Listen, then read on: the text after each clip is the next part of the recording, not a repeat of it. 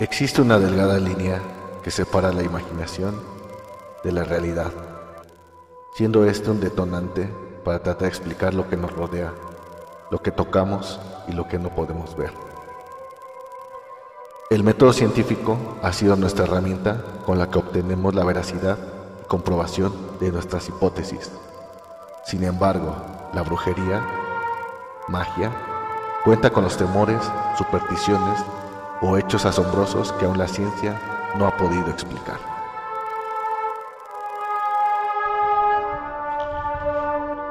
Adelantados a su época, perseguidos, lo jamás contado, lo inesperado. Esto y otros temas contaremos en este podcast de ciencia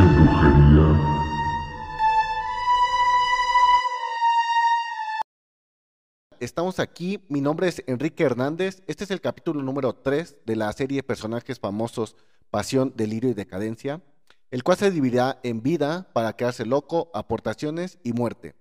Hoy es 28 de mayo del 2022. Escuchemos la cápsula.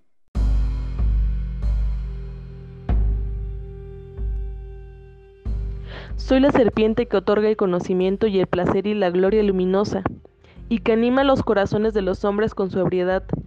Para adorarme bebed vino y drogas extrañas de las que yo hablaré a mi profeta.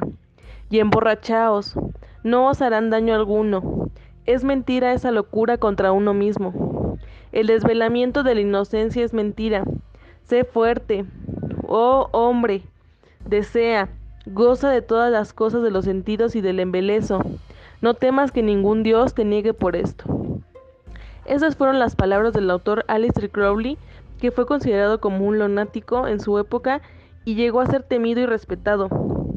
Formó parte de varias logias secretas, como la Aurora Dorada, se autoproclamó Mesías de Horus y fundó la Ordo Templi Orientis, organización todavía activa y cuya única edición en castellano cuenta con su aprobación.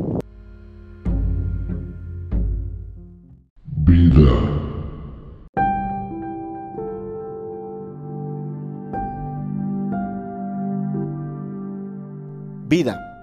Edward Alexander Crowley nació el 12 de octubre de 1875, más conocido como Alistair Crowley, en la Royal Leamington Spa, comúnmente conocido como Leamington Spa o Leamington. Es una localidad balnearia situada en el condado de Warwickshire, Inglaterra. Sus padres fueron Emily Berta Bishop y Edward Crowley, y su hermana Grace Marie Elizabeth Crowley, de la cual casi no se habla porque solamente vivió cinco horas después de su nacimiento. Vamos a ver que su familia, pues era una familia de clase alta, era realmente acomodada. Su padre era dueño de una empresa de cerveza de la región, pero pues ya tenía, se puede decir que tenían la vida comprada, ¿no? Ya tenía su buena lana ahorradita ahí el señor. Además de que él, pues, era muy devoto a la iglesia católica, bueno, él y su esposa. Entonces, Alistar eh, desde pequeño eh, vive el ritualismo y vive la religión pues ahora sí que por todos lados, ¿no? Este, eh, cuando tenía 11 años, Alistar, su papá pues enferma, ¿no? Su padre era, un predicador carismático y pues él desafortunadamente fallece de cáncer de lengua. Entonces, este hecho hace que Alistar eh, pues se revela al cristianismo, ¿no? Eh, se pregunta por qué si su padre era tan devoto y ellos eran tan devotos y todos los días rezaban, iban a la iglesia, ¿por qué había muerto su padre, ¿no? Entonces él se revela al cristianismo y se revela a todas las reglas que hubieran, ¿no? También se empezó a portar muy muy mal en la escuela a esta edad de 11 años por tal motivo, su mamá pues tuvieron una relación conflictiva, ¿no? Ahora lo sabemos que es normal que eh, después de la muerte de alguien, pues cada quien tiene diferentes maneras de tomar ese duelo. Entonces Alistar lo que hace es pues volverse muy rebelde. Entonces su madre lo apoda como la bestia, ¿no? The best. Entonces, bueno, sé cómo pronunciarlo bien en inglés porque ahí diría que sería el mejor. Pero este apodo eh, de la bestia sería un seudónimo que lo seguiría para toda su vida, ¿no? Entonces, él poco a poco trata de desprenderse un poco, de hacerse libre, y no es hasta el año de 1895, después de haber pasado ya por muchas eh, escuelas privadas, eh, que ingresa a la Trinity College de Cambridge, donde por primera vez empezó a sentirse libre lejos de la, de la represiva familia que tenía. Y desde esta época ya existen algunos de sus ensayos, novelas y poemas eróticos. Su creciente escepticismo respecto al cristianismo y el gusto por la poesía y el montañismo fue algo que pues incentivó su vida y que el resto del tiempo iba a querer hacer. El montañismo es algo que hasta logra llegar a nuestro país, aquí en México. Eh, como reacción virulenta a su educación, más allá de lo estricto de los ultradoxos cristianos, que apenas podían rezar y eso ya significaba pecado, Crowley pasó su juventud leyendo con auténtica voracidad todos los libros que le habían sido prohibidos y podía considerarse sospechoso de atentar contra la comunidad, contra la congregación y la escuela. Pero estos temas eran temas que vamos a ver que no eran como malvados, ¿no? O sea, él leía cosas de filosofía, de arte y de matemáticas, ¿no? Física, o sea, a él le gustaba este tipo de temas, pero para ese tiempo, para la iglesia era como que, no sé, adorar al diablo. Eh, en pocos años, pues Crowley se vuelve un gran erudito y se iba a graduar en Cambridge como doctor, ¿no? Iba a tener un doctorado. Sin embargo, pues él dice, yo no me quiero graduar. Mi acto de rebeldía va a ser que lo pude hacer, pero no lo voy a hacer. Y me voy a convertir en un mago. En un mago tan grande como lo había sido Elipias Levi en el siglo XIX. Después de salir de ahí, va a ingresar en el templo londinense del templo de Isis Urania de la Orden Hermética del Alba Dorada, la Golden Dawn, en 1897, donde escaló rápidamente. La Golden Dawn, que había actualizado sus ritos masones, mezclándolo con las enseñanzas de la Kabbalah y de las ceremonias de la religión egipcia. Para ello se rodeó de iniciados en el misticismo y adeptos de la logia que le sugirieron las primeras lecturas, en esta logia no solamente había como loquitos, ¿no? Porque podríamos pensar, no, había mucha gente de, muy alto rango, de aristocracia, militares, eh, poetas, todo lo que hubiera sido la crema innata de la época en Inglaterra, estaban metidos en la aurora dorada. Cuando por fin entró, su carácter egomaníaco chocó con la de sus compañeros. Un tema fue con Samuel MacGregor Matters y con un poeta llamado William Butler todo terminó, o sea, él se jactaba de muchas cosas porque creció rápidamente. Les digo que ya él conocía el tema del, del sincretismo, eh, pues dar una ceremonia, cómo comportarte en sociedad, todo eso, pues él ya lo dominaba, aparte de que era muy inteligente y absorbía todas las enseñanzas eh, muy, muy rápido. Entonces cuando él decide como salirse, y ahí en, este, en esta salida, estos elementos, él empieza a agregar hinduismo, el sufismo musulmán, yoga y otras otros artes este, orientales. Pero sin embargo también toma algunas enseñanzas de John Dee, O sea, de aquí del occidente. Él funda una propia logia, vamos a hablar de ella un poco más adelante.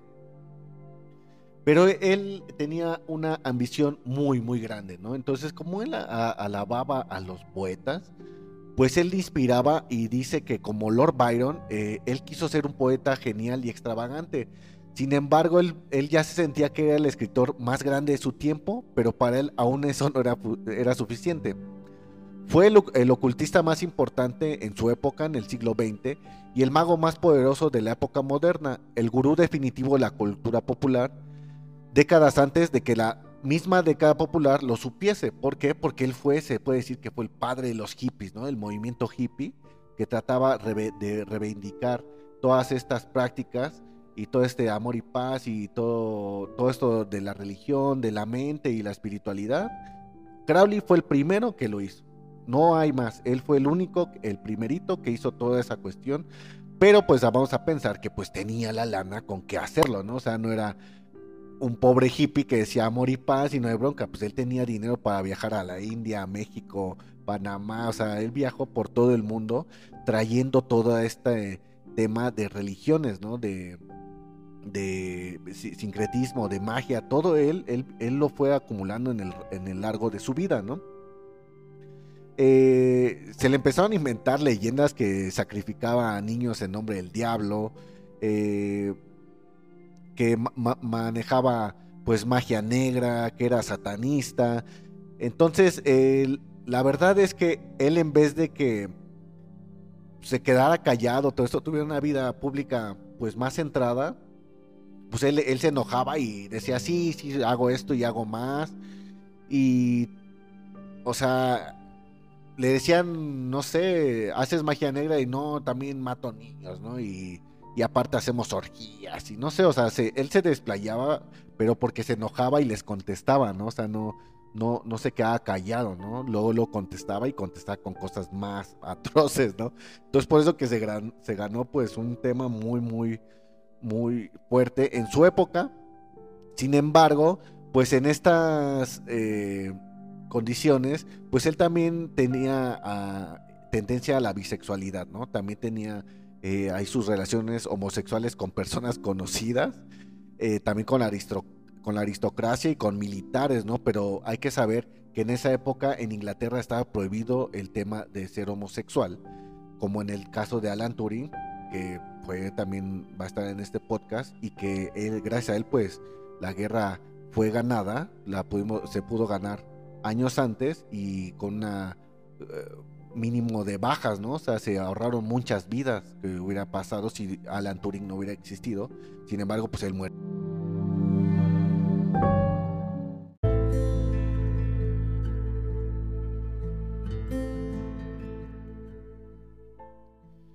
Alistair Crowley, él decía recordar sus vidas pasadas y que en varias reencarnaciones había fungido como maestro, líder espiritual y hasta papa, ¿no? Entonces vamos a ver un poco de eso. En cierta ocasión, Crowley consiguió vislumbrar su existencia como maestro cuando describe su participación en un consejo en la época de Mahoma. La reunión tuvo lugar en una de esas remotas fragosidades situadas en los bosques que se hallan rodeadas de montañas allá por esa región y no eh, dice bien, bien, bien la ubicación y nada. Él solamente dice que él estuvo ahí en la época de Mahoma. Luego después también dice que, eh, a comienzos de la Edad Media la política era necesaria adoptar a la humanidad. Entonces Crowley en esa reencarnación eh, buscó hacer caminos y medios aptos para socorrer a la humanidad.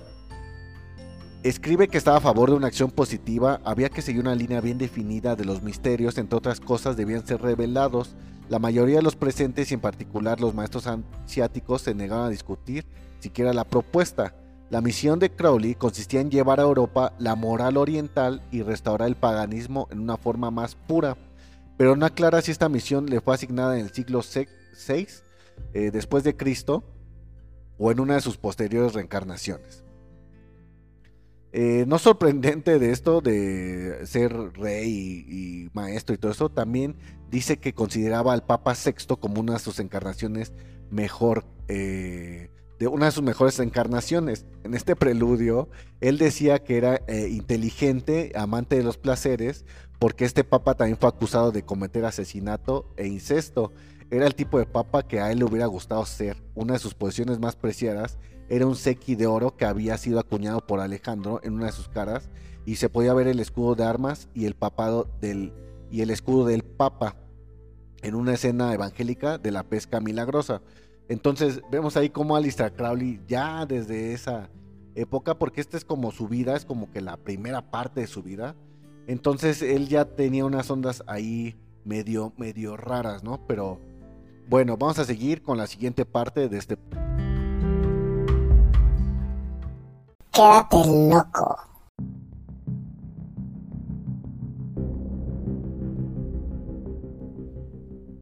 Quédate loco. Ah, hablamos que le gustaba mucho el alpinismo, entonces el cual practicó en los Alpes, en el Himalaya y en México. Sí, aquí en México. Él vino a México y subió al Popocatépetl y caminó por las calles de Tepoztlán. Entonces, imagínate desde cuándo está esta eh, pues qué tan importante también son nuestras raíces, ¿no? Él vino a buscar magia y, ahí, y aquí encontró pues bastante. Y también se cuenta que pues cargaba muchos libros, él en sus viajes, hasta su, porque él venía, no venía solo, o sea, no era que él solito se subiera, ¿no? Él venía con un equipo y se puede decir que como que su maestro alpinista le decía, oye, ¿para qué llevas tantos libros? Si vamos a escalar, ¿no? Son innecesarios, mejor lleva comida o víveres o algo. Y él decía, no, yo prefiero mis libros. Y así es como él viajaba, ¿no? Viajaba con 15, 20 libros, porque pues él era un lector de verdad voraz. Eh, cuenta otro de. Punto número dos de Quédate loco. Cuenta el propio Crowley que su esposa Rose entró en trance y fue poseída por el demonio. Y fue quien él le dictó el libro de Liber al Belegis o el libro de la ley, cuya idea básica es haz lo que quieras. Entonces, sobre esa frase de haz lo que quieras, se va a basar bastante, bastante, bastante de su cosmología de Aleister Crowley, de su religión, pero en un momento vamos a hablar más de él. Quédate loco, número 3. A los 8 años administró arsénico y cloroformo a un gato. Lo metió a un horno, lo quemó y lo despellejó vivo. Entonces ya veíamos que Alistar desde niño ya tenía ahí unos problemas mentales, pero chonchos, ¿no? Aún no moría su padre, o sea, todavía no podríamos ahí decir que fue a raíz de la muerte de su padre, sino que ya venía a tocadiscos, ¿no? Ya estaba tocadito nuestro querido amigo el, Alistair Crowley. Quédate loco, número 4 decía ser la reencarnación de varios ocultistas famosos, como Elipias Levy, quien murió en el año en el que Alistair Crowley nació. Eh, quédate loco número 5. Los Beatles lo incluyeron en la portada de su disco El, Sargento Pimienta, ¿no? Sgt. Pepper. Los Rolling Stones se basaron en él para su canción Symphony for the Devil. Y Debbie Bowie habla de él en su disco Honky Dory y muchos artistas más le han dado inmortalidad, pues sus ideas siguen vivas. Eh, vamos a ver ahorita en lo de las aportaciones qué ideas o qué cosas hizo para pues que marcara una generación. Yo les comentaba lo de la era de los hippies porque pues él realmente pues él consumía drogas, eh, todo tipo de drogas, eh, le gustaban las orgías, la magia sexual y todo eso, hace el amor y no la guerra, o sea, otra cosa. Ahí están dos. Tres, pues no trabajaba, Cuatro, pues a él no le importaba lo material ni nada, le importaba más lo espiritual, Dios y todo esto. Y pues ahí están las bases de los hippies, ¿no? Pero bueno, vámonos al siguiente punto de este podcast.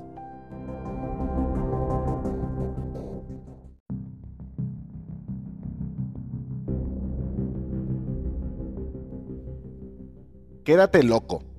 Ah, hablamos que le gustaba mucho el alpinismo, entonces el cual practicó en los Alpes en el Himalaya y en México, sí, aquí en México. Él vino a México y subió al Popocatépetl y caminó por las calles de Tepoztlán. Entonces, imagínate desde cuándo está esta...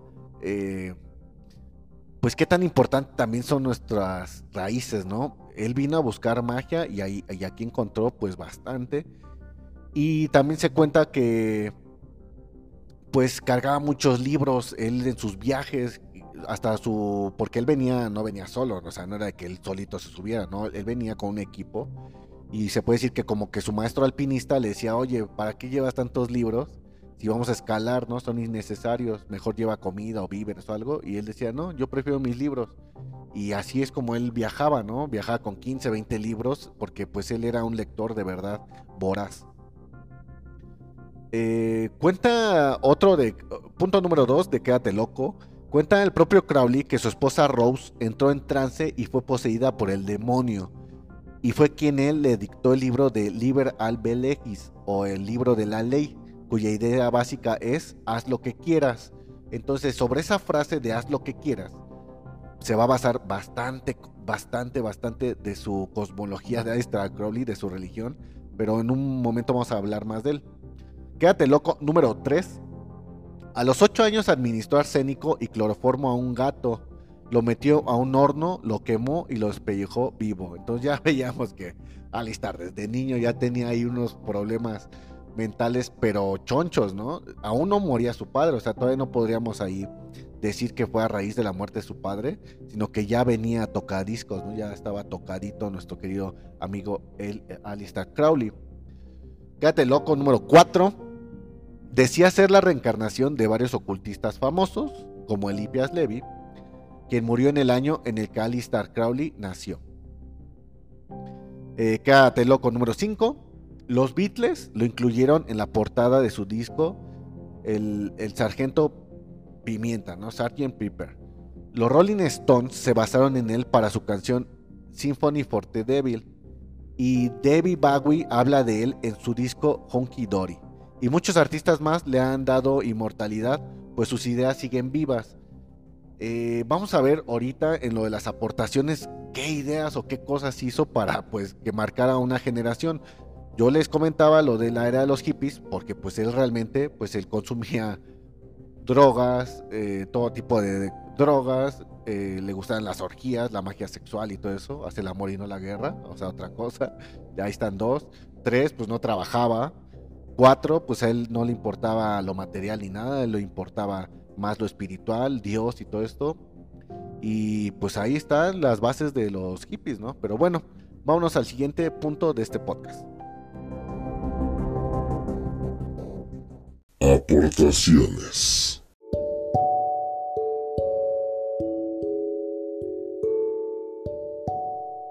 En aportaciones vamos a hablar de su religión. Entonces, la religión que funda Alistair Crowley se llama Telema.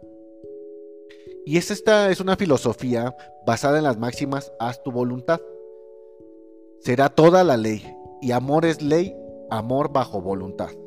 El ideal de haz tu voluntad fue asociada con la palabra telema, que tiene sus antecedentes en Franco's Rabelais en 1494, pero fue más desarrollada y popularizada por Alistair Crowley en 1875, quien fundó una religión llamada Telema. Basada en este ideal, la palabra misma es la transliteración al inglés del sustantivo en idioma griego selema, voluntad, que proviene del verbo celo, querer, desear o propósito. Algunos escritos del cristianismo primitivo usaban esta palabra para referirse a la voluntad de Yahvé y la voluntad humana. Y alejándose de nuevo, por segunda vez, oiremos esta palabra en, el Evangelio de Mateo 26:42, que dice así, Padre mío, si esta copa no puede pasar sin que yo la beba, hágase tu voluntad.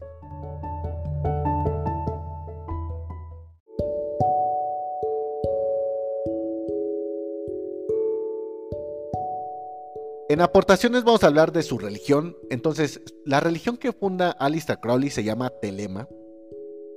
Y es esta es una filosofía basada en las máximas haz tu voluntad. Será toda la ley, y amor es ley, amor bajo voluntad. El ideal de haz tu voluntad fue asociada con la palabra telema, que tiene sus antecedentes en Franco's Rabelais en 1494, pero fue más desarrollada y popularizada por Alistair Crowley en 1875, quien fundó una religión llamada Telema.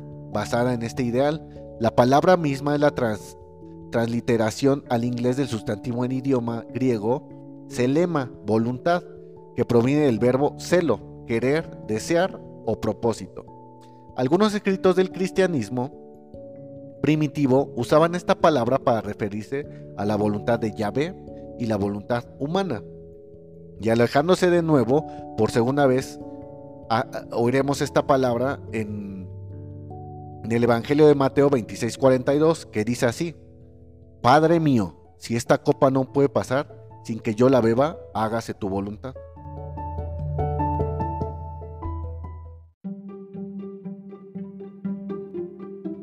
En, la misterios, en el misterioso lago Ness, donde se decía que realizaba misas negras y diversos sacrificios. En este último surco del álbum de Led Zeppelin, sin que lo supieran los demás miembros de la banda, Jimmy Page insertó el famoso lema, hacer lo que quieras será la única ley. También Ozzy Osbourne, uno de los precursores del heavy metal, dedicó una canción al mago, Mr. Crowley.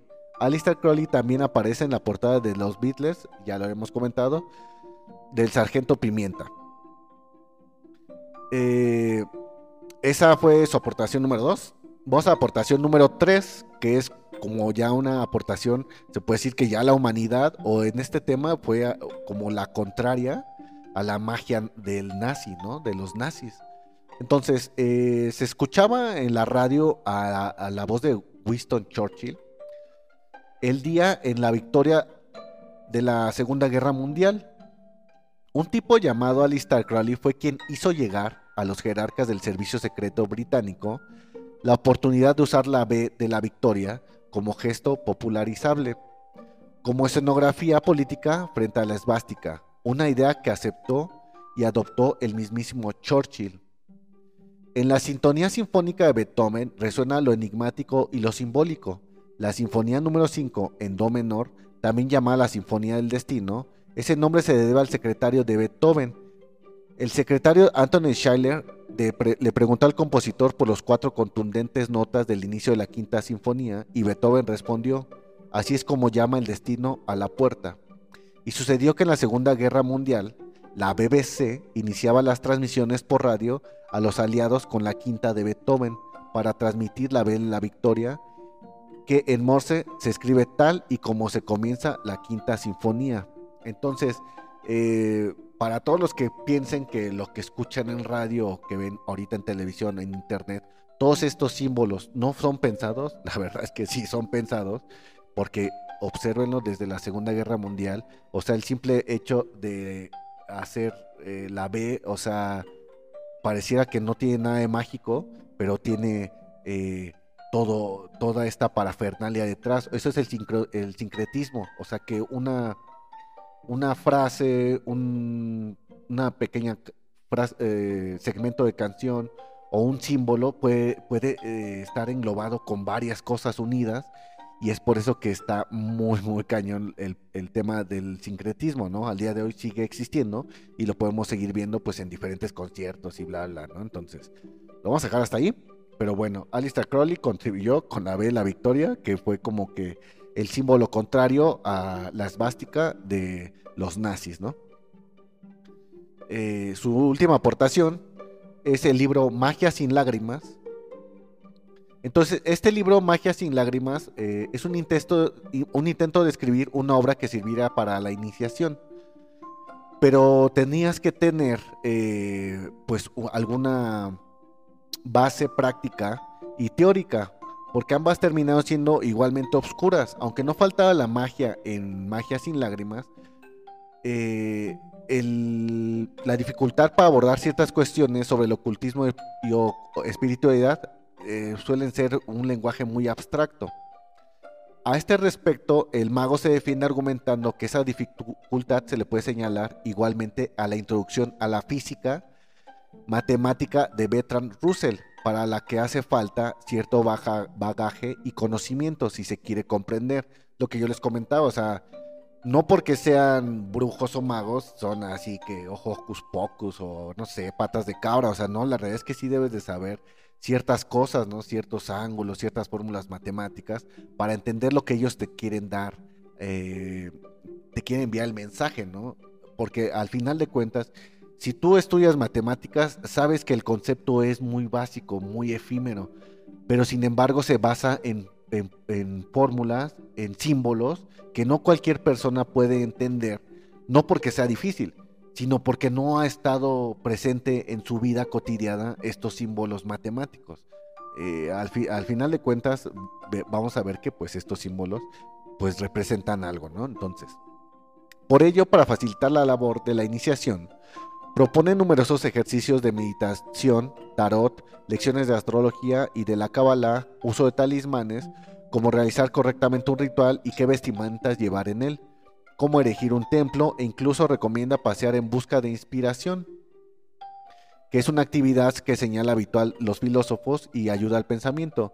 A través de la práctica de estos ejercicios parece más sencillo el acercamiento a la magia y al culto telema.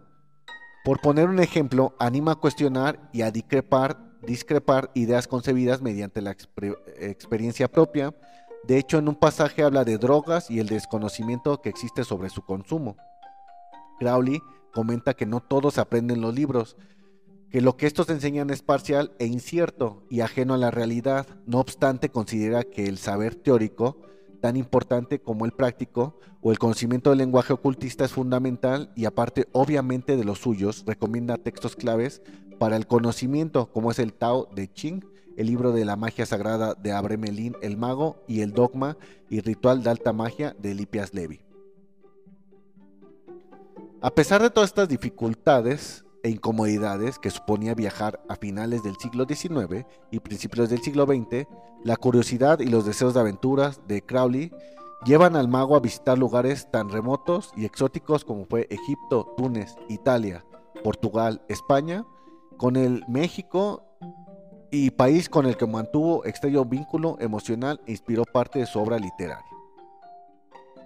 Entonces, pues vemos a Alistair Crowley como, eh, pues, toda su mentalidad, toda su forma de ser, de verdad marcó una época porque él iba en contra de, la realidad es que no vamos a sacar temas aquí como del satanismo, porque se habla mucho de él como que también es padre de, la iglesia satánica y toda esta cuestión.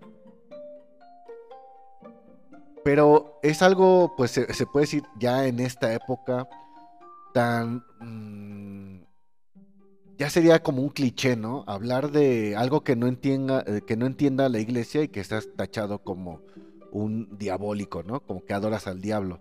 Ya en la actualidad la realidad es que está perdiendo demasiada fuerza eh, pues la iglesia debido a que pues ya no, más bien ahora se les volteó, como que ellos ya no pueden eh, comprobar tanto sus teorías, sus creencias, entonces ya el ser humano como que ya no cree tanto, ¿no? Entonces eh, Alistair Crowley fue de los principales que empezaron a negar y ir en contra de las ceremonias y los rituales de la iglesia, ¿no? Entonces no habla de mata a los demás ni nada, habla del amor puro, habla de hazlo tú, haz lo que tú quieras, haz tu voluntad, ¿no? Y lo saca de textos bíblicos y bueno, eh, él pues hablaba mucho sobre que tienes que ser feliz con lo que tú hagas, ¿no? Sea lo que sea que hagas, tú tienes que ser feliz y en eso basa pues gran parte de su ideología y de su religión. Vamos a la última parte de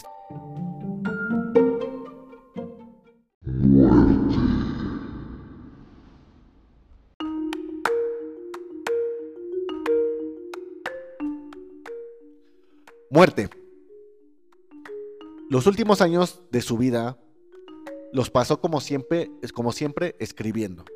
Terminó entre otros El equinoccio de los dioses y el libro de Tot sobre el tarot con una baraja ilustrada por Frieda Harris, así como el último volumen de su revista, The Equinox.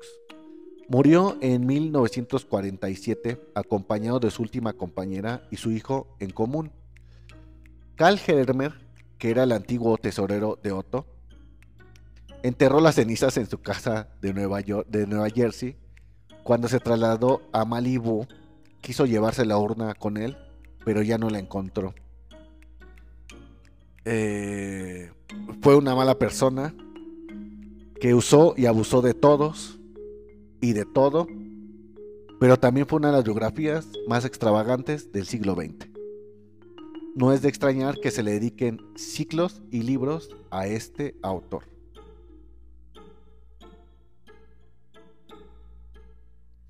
Pues hemos llegado al final de este podcast. Esperemos que haya sido de su agrado.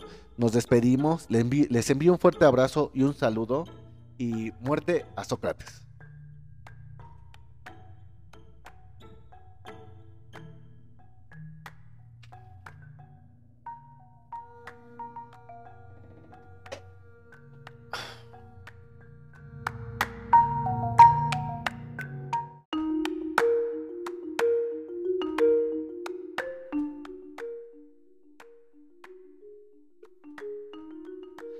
Pues amigos, ¿qué tal les pareció este podcast? Estuvimos hablando de Alistair Crowley, este brujo. Brujo, eh, la bestia, la gran bestia, el hombre 666, eh, el mal hermano, algo así. El brujo negro eh, tenía grandes apodos, ¿no? Todo lo que tuviera que ver como que con lo malo, ese güey era el, el autor de esas frases. Entonces, Alistair Crowley pues más que satanista, más que diabólico, fue una gran mente en su época, fue poeta, fue escritor, fue un ícono social, eh, fue una persona grande, eh, en su grandeza eh, fue catalogado de malo, ¿no? De una mala, muy mala persona, porque abusaba pues de todo, ¿no? De, y de todos. De abusaba de las drogas, abusaba, de las mujeres, abusaba del sexo, de, vivía su vida al límite. Sin embargo, pues él trajo a la humanidad ese cambio, ¿no? Tratar de querer ser feliz, de tratar de regresar a las tradiciones paganas, ¿no? A las religiones olvidadas que se basaban pues en el hecho de adorar a muchos dioses y de adorar a diferentes cosas, ¿no? De, adorar al placer, al sexo, a la felicidad, hacer lo que tú quieras, eh, sin tener que tener este miedo al infierno, este miedo a, pensar de manera diferente. Él hablaba en una parte, bueno, hablamos en una parte que cuando él iba a la escuela, el simple hecho de rezar a la hora que no te correspondía era considerado un pecado. Entonces imagínate eh, las cadenas que él tenía y que logra romper y gracias a que él logra romper todo eso pasa a la conciencia pues social, ¿no? ¿Por qué? Porque de ahí sale el movimiento de los hippies de los 70 y que de verdad fue una cosa pues se puede decir extraordinaria porque eh, acaba de finalizar la Segunda Guerra Mundial y todavía fue cuando Estados Unidos pues quiso ir ahí todavía hacer eh, otra guerrilla y fue cuando pues ya las personas decían, no, o sea, hace la morir no la guerra, o sea, que vamos a ir a Vietnam a morir, todo eso y pues ahí hay una historia también bastante, bastante grande, ¿no? En los 70s, pero podemos decir que Alistair Crowley fue el pionero de todo ese tipo de pensamiento porque él pues en parte decía hace la morir no la guerra, ¿no? O sea, mejor ten sexo, eh, excédete en el sexo en vez de ir a matar a las personas, ¿no? En ningún momento fue al contrario, que él incentivara la violencia, que incentivara a la muerte, que incentivara a cosas eh, malas, ¿no? Él incentivaba más bien a que hicieras lo contrario del dogma en ese entonces, ¿no? De decir, de preguntarte, o sea, ¿por qué no puedo aprender física? ¿Por qué no puedo aprender filosofía? ¿Por qué no puedo leer estos libros, ¿no? ¿Qué tienen de malo leer un libro, ¿no? Entonces, pues gracias a él, se hicieron ahí varias cosas. Y pues bueno, este es el gran mago. Vamos a dejar aquí algunos de sus iconografías. Yo creo que al principio de esta sketch, que es el que subimos a TikTok, vamos a poner ahí a una de sus grandes eh, creaciones. Y pues bueno, eh, muchas gracias por seguirnos. Regálanos un like, comparte. Y vamos a estar aquí en este podcast de personajes famosos de ciencia y brujería. Entonces nos estamos viendo y muerte a Sócrates.